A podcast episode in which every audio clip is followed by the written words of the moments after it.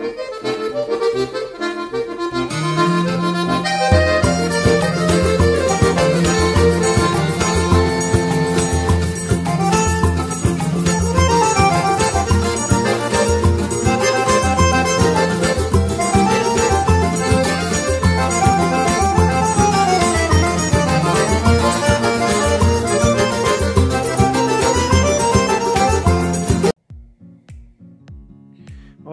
amigos, bem-vindo a TR Emergências.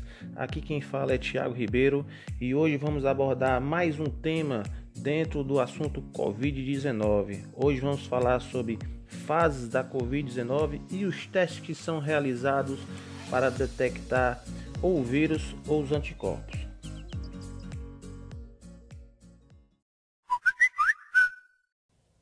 Pois bem, meus amigos, as fases da Covid-19 elas se dividem em três estágios. O estágio 1 é aquela fase aguda que geralmente dura ali em torno de 5 dias. É a fase em que o vírus está se instalando no corpo, que é a fase da incubação, é a fase que o, vírus está se replicando, né? está se multiplicando. Então é aonde surgem ali os seus primeiros sintomas, né? É a fase dos sintomas leves.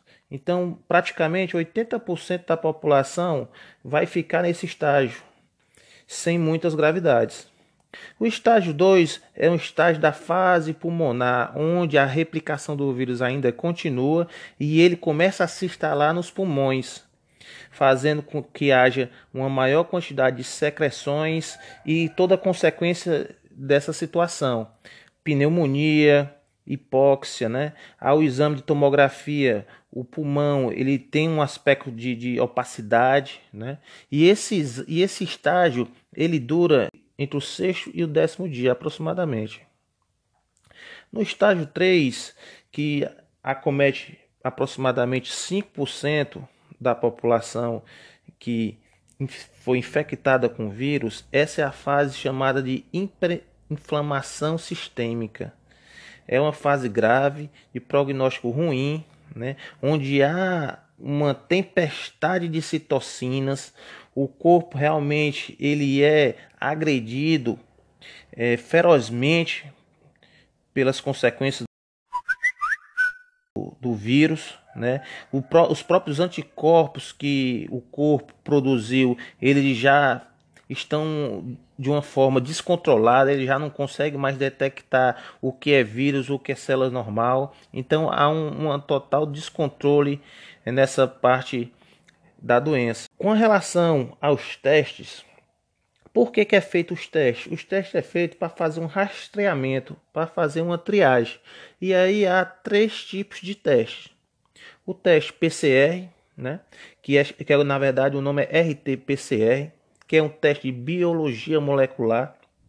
É um teste padrão ouro. Na verdade, esse teste era o teste para toda a população fazer, mas infelizmente é, não há estrutura suficiente, nem nos países desenvolvidos há essa estrutura. Né? São poucos laboratórios, a demanda é enorme, os insumos são importados, então infelizmente não tem condições de realizar esse teste. E esse teste ele usa marcadores que detectam o vírus SARS-CoV-2, né, através da proteína na fase da atividade da doença. Então ele é específico, então ele é um teste diagnóstico. Então, se o RT-PCR der positivo, por ele por si só, você já pode ser considerado diagnosticado com COVID, né? Então é realizado como é realizada essa coleta através do SUAB, que é uma haste de plástico estéreo, onde há coleta de secreções tanto da nasofaringe, né, através do nariz, tanto lado esquerdo como direito, como através das coletas de amostra da orofaringe, pela boca. Quanto aos testes rápidos, nós temos dois tipos. O sorológico, que ele não é específico para IgG e IgM, e o sorológico ele é específico, ele tem como dizer se o paciente está um anticorpo na sua forma aguda ou na sua forma crônica. Como é que é coletado essas amostras?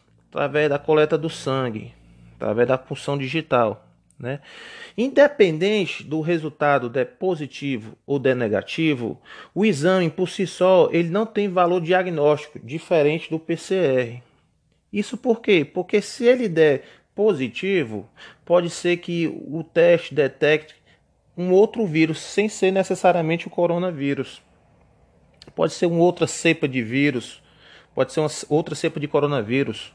Se ele der falso negativo, não quer dizer que você não esteja com coronavírus. Isso porque tem algumas variáveis a serem consideradas. A coleta de amostra ela foi adequada? O tempo ele foi ideal? Nós estamos observando porque no protocolo fala que você tem que realizar o teste a partir do sétimo dia completo, ou seja, a partir do oitavo dia.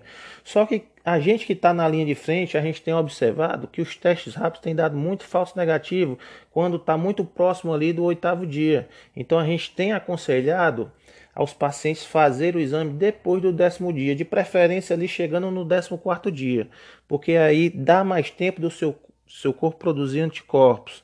Né? Além dessas duas situações da coleta e do tempo, a carga viral que você foi submetida foi suficiente para o seu corpo produzir anticorpos? O número de anticorpos produzido ele é suficiente para o teste detectar? Então tem essas variáveis que podem é, influenciar no falso negativo. Então, na verdade, o teste rápido ele é um teste que ele se baseia em uma decisão clínico-epidemiológica. O teste ele só serve de base o teste rápido em si, ele não tem poder diagnóstico. Ele é uma, é uma decisão que ele se baseia num binômio clínico-epidemiológico. O teste ele serve como base para que o médico possa tomar uma decisão. E aí ele vai aliar a questão do, da sintomatologia com o teste e aí dá um prognóstico final. Né? Foi verificado através de estudos que o melhor período para se fazer o PCR é do terceiro ao sétimo dia depois dos sintomas. Né? Você traça uma linha do tempo ali, sete dias. Antes de sete dias, depois de sete dias. O que é que pode ser feito antes de sete dias? O PCR. O que é que pode ser feito depois de sete dias?